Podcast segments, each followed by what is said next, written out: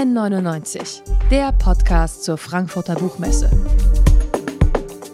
Von Detektor FM, dem offiziellen Podcastpartner der Frankfurter Buchmesse. Hallo und herzlich willkommen zu N99, dem offiziellen Podcast der Frankfurter Buchmesse. Mein nächster Gast äh, ist in zwei Kulturen zu Hause. Mona Amesian ist aufgewachsen im Norden des Ruhrgebiets in Mahl. Für ein Journalismusvolontariat beim WDR ist sie nach Köln gezogen und dort lebt sie auch heute noch. Ein Kind des Pots also, könnte man meinen. Aber zu Hause ist Mona Amesian eben auch in Marokko, dem Land, aus dem ihr Vater stammt und das sie von klein auf regelmäßig besucht hat. Und über dieses zweite Zuhause. Mona, hast du ein Buch geschrieben, auf Basidis Dach heißt das. In diesem Buch nimmst du uns mit auf eine Reise nach Marokko, in große Städte und aber auch in abgelegene Dörfer. Mit dem Taxi geht's ins Atlasgebirge und natürlich, wie der Titel schon verrät, geht's auch auf Basidis Dach. Ein paar Geschichten wirst du uns gleich hoffentlich selbst erzählen können. Mona sitzt nämlich hier direkt neben mir am Stand von Detektor FM auf der Buchmesse. Hallo Mona, schön, dass du da bist. Vielen Dank für die Einladung. Hallo. Mona, normalerweise machst du das, was ich jetzt gerade mache. Du moderierst nämlich die Büchersendung Stories beim WDR-Sender 1 Live und da sprichst du eben mit Autorinnen und Autoren über ihre Bücher. Jetzt hast du selbst ein Buch geschrieben, bist sozusagen auf der anderen Seite gelandet. Ein komisches Gefühl oder mal ganz gut auf dieser Seite zu sitzen? Beides. Also jetzt gerade ist es noch sehr komisch, weil es noch so frisch ist, das Buch noch gar nicht so lange da ist und ich mich noch so ein bisschen dran gewöhnen muss. Aber auf der anderen Seite ist es, glaube ich, auch total hilfreich für alles, was ich sonst mache, wenn ich mit Autorinnen und Autoren spreche, weil ich einfach mal verstehe, wie das ist, auf der anderen Seite zu sitzen. Welche Fragen hört man gerne? Zum Beispiel so, ich liebe so kreative Fragen, so, äh, keine Ahnung, äh, Spiele, auch in Interviews, so verspielte Interviews. Und jetzt merke ich, wenn ich das machen muss, dass das so anstrengend ist, auf den Punkt kreativ zu sein. Mhm. Und äh, glaube, dass das äh, wahrscheinlich dann so ein bisschen in meinem Hinterkopf bleiben wird, auch für die Zukunft. Also ist echt ganz cool, aber auch noch ein bisschen neu. Dann hoffe ich, dass äh, meine, unsere Fragen kreativ genug sind Sagen, und ich gleichzeitig nicht, vor, nicht allzu sehr vor Herausforderungen stellen. Ich habe hier auf der Buchmesse auch ein Gespräch geführt mit der Autorin Hue Pham, eine vietnamesisch-deutsche Autorin. Sie hat mir erzählt von diesem Wunsch als Kind und auch als Jugendliche, ihre vietnamesische Identität ganz weit wegzuschieben, um sich eben möglichst deutsch zu fühlen. Mhm. Kennst du dieses Gefühl auch? Ja, kenne ich tatsächlich auch.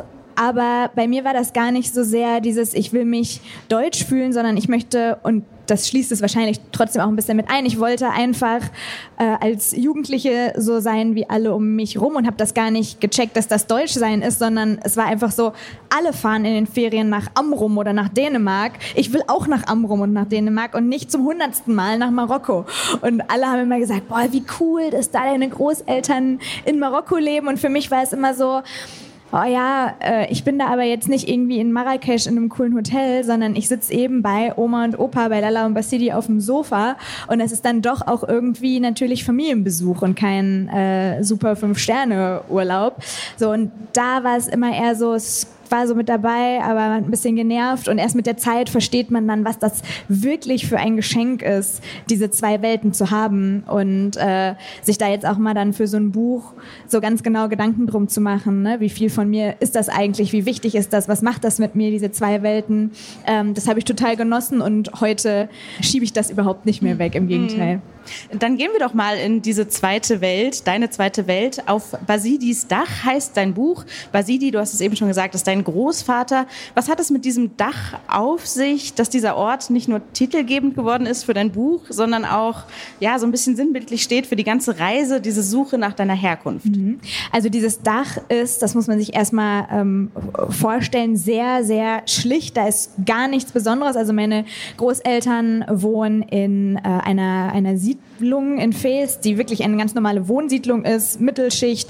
Und auf dieser Terrasse ist im Prinzip gar nichts. Also die ist ganz leer, aber natürlich ist die für mich irgendwie voller Erinnerungen, weil wir immer da früher Fangen gespielt haben und mein erstes Schlachtfest, was ich in Marokko erlebt habe, das schreibe ich auch im Buch, habe ich da oben erlebt. Das heißt, wenn ich da stehe, sehe ich immer noch dieses ausblutende Schaf da liegen, was natürlich eine krasse Erinnerung ist.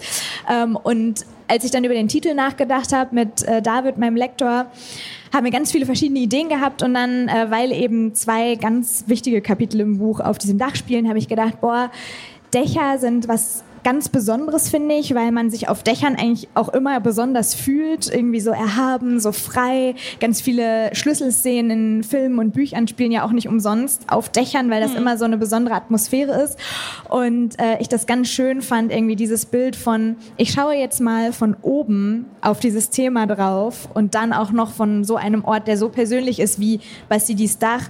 Plus, äh, ich fand es sehr schön, dass da ein marokkanisches Wort im Titel ist, was auch gar nicht so einfach war, das zu finden. Und mhm. deswegen ist es das geworden. Auf Basidis Dach hört sich natürlich auch mehr nach Sehnsuchtsort an, als sagen wir mal das ausblutende Schaf. Zum Beispiel über genau, das ich auch also der Titel war auch nicht im Gespräch. das ist überraschend, ist überraschend. Über dieses Schaf würde ich aber gerne auch nochmal später mit dir zu sprechen ja. kommen. Aber erstmal noch, du hast es eben schon angedeutet, es gibt diesen Schockmoment in deinem mhm. Leben, in dem du merkst, es ist nicht nur dein Großvater, der Basidi heißt.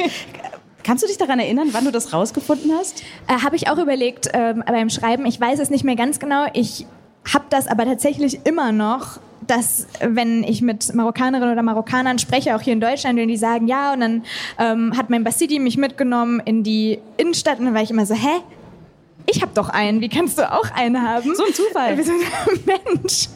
Ähm, und es war so ein bisschen so wie der Moment, ähm, da weiß ich auch nicht mehr, wann das war, aber irgendwann ist mir auch aufgefallen als Kind, dass mein Vater Deutsch spricht weil ich habe immer, äh, ich habe immer Französisch mit ihm gesprochen. Mhm. Ich bin zweisprachig aufgewachsen mit Deutsch und Französisch. Und irgendwann habe ich gecheckt, dass er auch Deutsch spricht. Und es sind so Momente ähm, als Kind, wo auf einmal die Welt irgendwie ein bisschen mehr Sinn macht, weil man sich denkt, ja klar, wie bewegt er sich sonst hier in Deutschland die ganze Zeit? Aber ne, der hat das ziemlich starr durchgezogen, damit wir gut Französisch lernen. Und so war es eben auch mit La Lampe City. Das war so. Und irgendwann war dann klar, okay, anscheinend ist das so, dass alle so heißen. Mhm. Wobei du auch beschreibst, dass in dem Moment, als du deinem Vater erzählt hast, es wird ein Buch geben, in dem auch er eine Rolle spielt, er sofort ins Französische fällt, wie mhm. immer, wenn es emotional wird. Ja, tatsächlich. Ist das bei dir auch so? Mhm. Nee, ich glaube, man verfällt in solchen Momenten immer in die Sprache, die einem am nächsten ist. Und mein Vater spricht sehr, sehr gut Deutsch, dafür, dass er auch nie eine Sprachschule Schule oder so besucht hat. Aber natürlich ist Deutsch eine Sprache, die er gelernt hat mit Mitte 20. So. Mhm. Und äh, sobald es emotional wird oder er natürlich jetzt irgendwie was was sagen möchte, was auf den Punkt sein soll, dann switcht er natürlich ins Französische, weil das die Sprache ist, äh, die natürlich herauskommt. Mhm. Und das ist bei mir einfach Deutsch und trotzdem ähm, ist es einfach so ein Wirrwarr, wenn wir reden. In, also wir switchen wirklich innerhalb von Sätzen. Das kennen, glaube ich, alle, die irgendwie zwei Sprachen in der Familie haben. Das äh, kann kaum einer nachvollziehen, wie das so, sich so zusammensetzt. Aber es ist ja auch meine Muttersprache, deswegen ähm, ja, greift das eigentlich so ganz witzig ineinander. Mhm.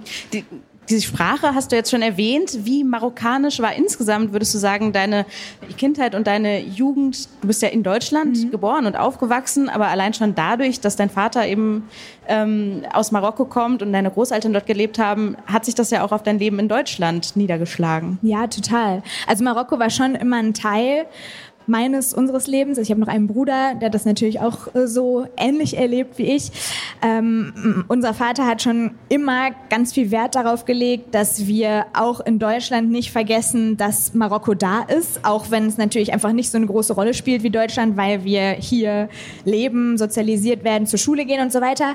Aber der hat uns zum Beispiel ganz früh, ähm, gar nicht so wirklich, glaube ich, aus religiösen Gründen, aber einfach, dass wir wissen, auch das gibt es, hat er uns Suren aus dem Koran Koran einfach beigebracht, dass wir die mit ihm aufsagen, wirklich gar nicht beten, sondern eher so, dass wir lernen diese, also es gibt zum Beispiel im arabischen Buchstaben, wenn man die nicht als Kind lernt, das ist sowas wie A oder Ka oder Ra, das mhm. sind Buchstaben, wenn ich die nicht als Kind gelernt hätte, ähm, wenn ich dir jetzt sage, sprich mal A aus, ne, das ist halt so ein... Ich mach's besser nicht. Genau.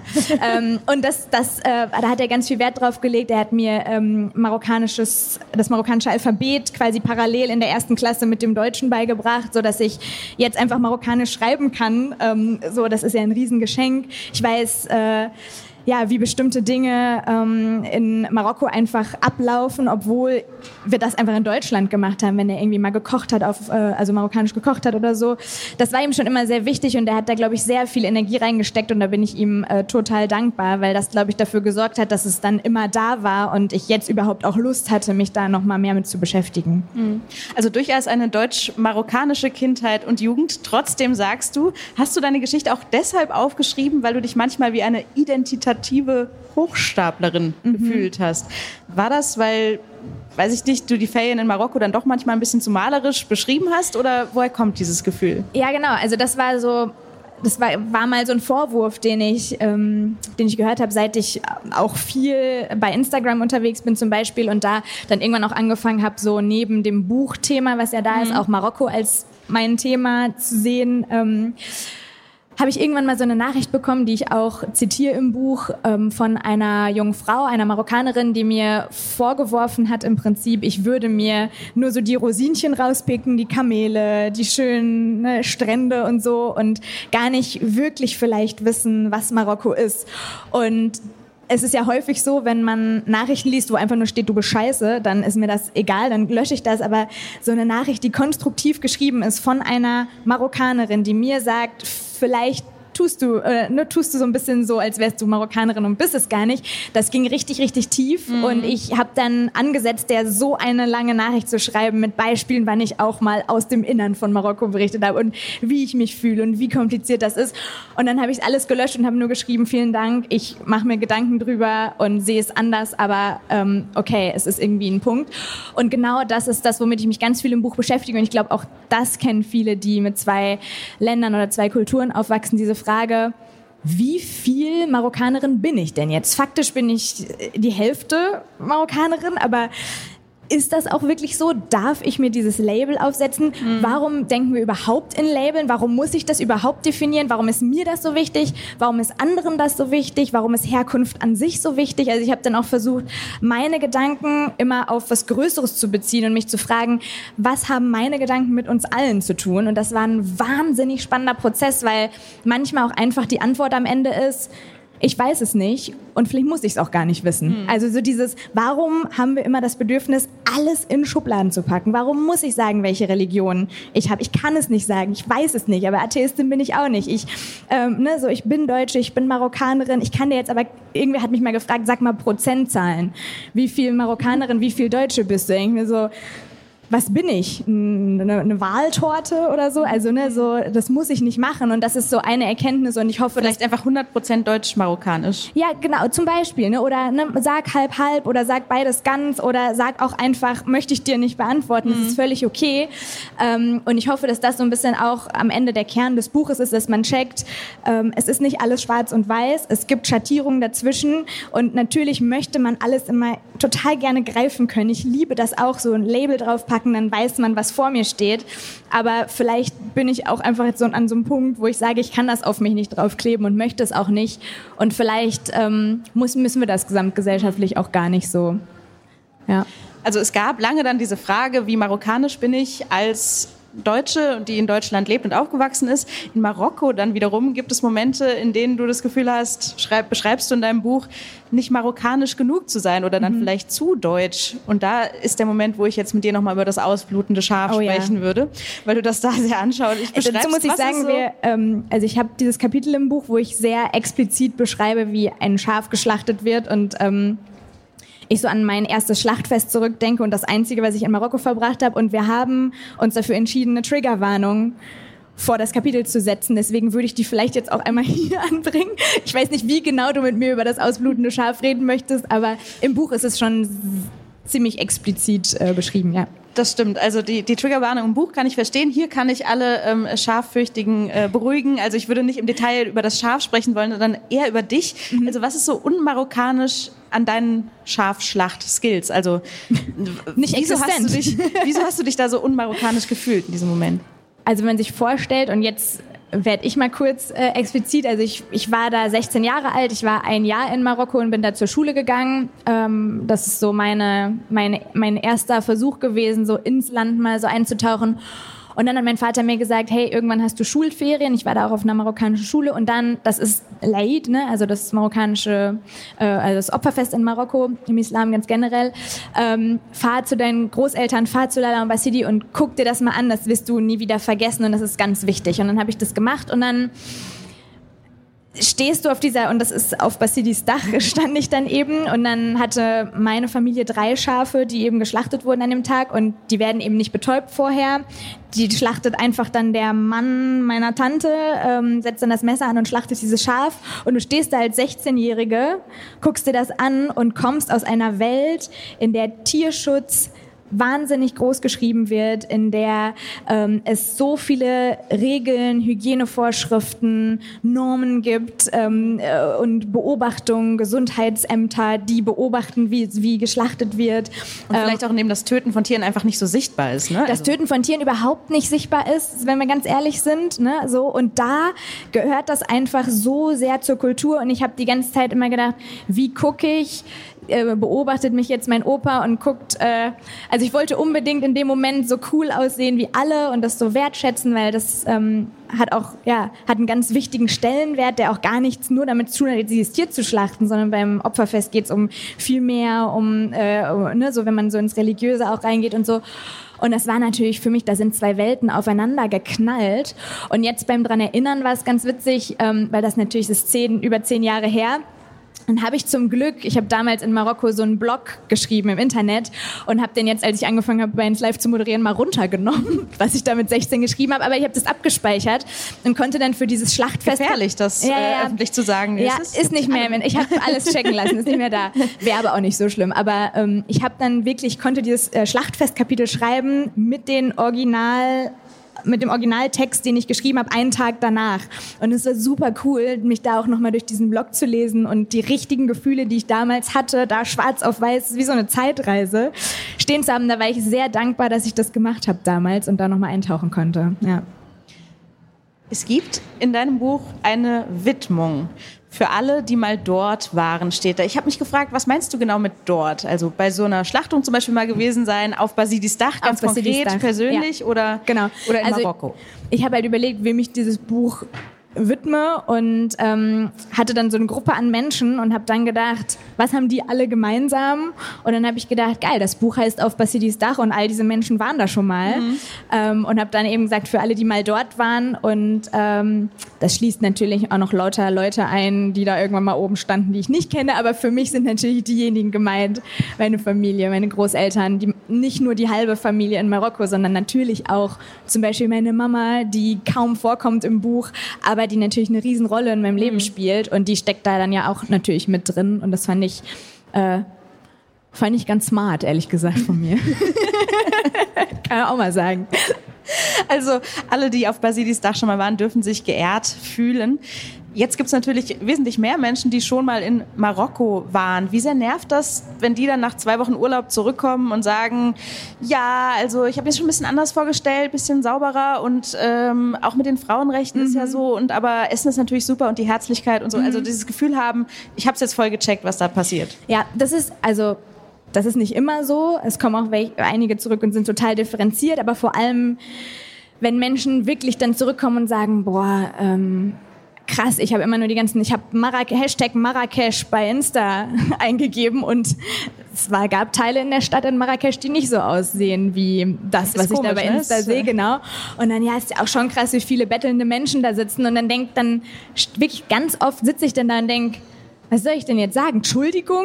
Habe ich, also ne, so im Buch schreibe ich so, das fühlt sich so ein bisschen an, als hätte ich Marokko gebaut und hätte aus Versehen vergessen, die bettelnden Menschen rauszuradieren. Das mhm. hat nichts mit mir zu tun. Hast du da Flüchtigkeitsfehler gemacht? Ja, Flüchtigkeitsfehler, genau. Und mir war es aber jetzt auch beim Buch äh, super wichtig, ähm, genau das, was wir vorhin äh, angesprochen hatten, dieses äh, picke ich mir wirklich immer nur das Schöne raus. Genau das wollte ich bei dem Buch nicht machen und einfach mal gucken, welche Seiten von Marokko sind mir wichtig, sowohl die guten als auch die nicht so guten. Und ich habe versucht, einen so realistisch wie möglichen Blick äh, auf dieses Land äh, zu werfen und mich mal so ganzheitlich zu fragen, ähm, was kenne ich von Marokko, was nicht, was fällt mir auf, was fällt mir vielleicht erst auf, wenn ich jetzt hier sitze und mich ganz doll damit beschäftige und ähm, habe halt auch versucht, Marokko so ein bisschen näher zu bringen auf eine Art, wie man sie vielleicht noch nicht so hatte, weil ich natürlich auf der einen Seite einen sehr distanzierten Blick auch einnehmen kann, weil ich weiß, wie alle Menschen oder die meisten Menschen, die das lesen werden, mit was für, mit was für einer Brille sie drauf gucken, nämlich einer deutschen Brille, ist ja auf Deutsch geschrieben. Andererseits weiß ich aber auch, wie Marokko von innen heraus ist. Also ich habe so ein ich habe so einen halbnahen Blick, mhm. so eine mhm. halbnahe Perspektive. Ne? Also ich bin nicht in der totalen, ich bin auch nicht super nah rangezoomt, kann ich gar nicht, aber ich bin so halbtotal, wie man im Film sagen würde. Und das, das finde ich eigentlich ähm, ganz spannend für so, ein, für so ein Buch. Also es war mit so der Grund, warum ich gedacht habe, ich versuche das mal in Worte zu fassen. Mhm. Ja. Also eine ganz intensive Auseinandersetzung für dich auch nochmal mit deiner zweiten Heimat Marokko, mhm. eine intensive Auseinandersetzung mit Marokko, auch für alle, die das Buch lesen. Jetzt sind wir hier nicht in Marokko, sondern in Frankfurt auf der Buchmesse. Draußen ist relativ kalt, die letzten Tage ziemlich stürmisch. Der Tee, habe ich mir sagen lassen, ist halt so ein Abback, Abpack-Beuteltee. Auch okay. Auch okay, aber wahrscheinlich nicht dasselbe. Vermisst du Marokko, wenn du in Deutschland bist oder was vermisst du daran? Mm, also ich habe, glaube ich, Marokko noch nie so doll vermisst wie im vergangenen Jahr, weil ich war Ende 2019 noch einmal da. Da wusste ich noch nichts von diesem Buch.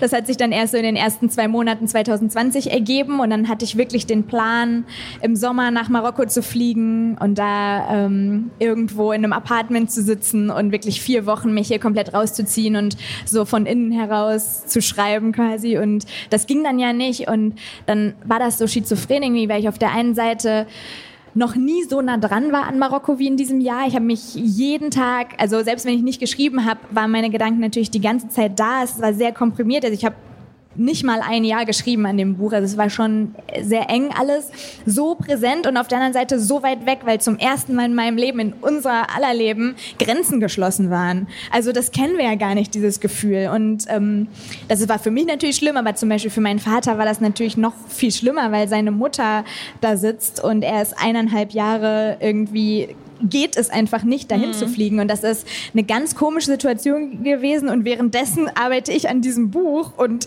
ähm, ja, und habe deswegen Marokko auf eine ganz komische Art vermisst und irgendwie auch nicht, weil ich ja da war.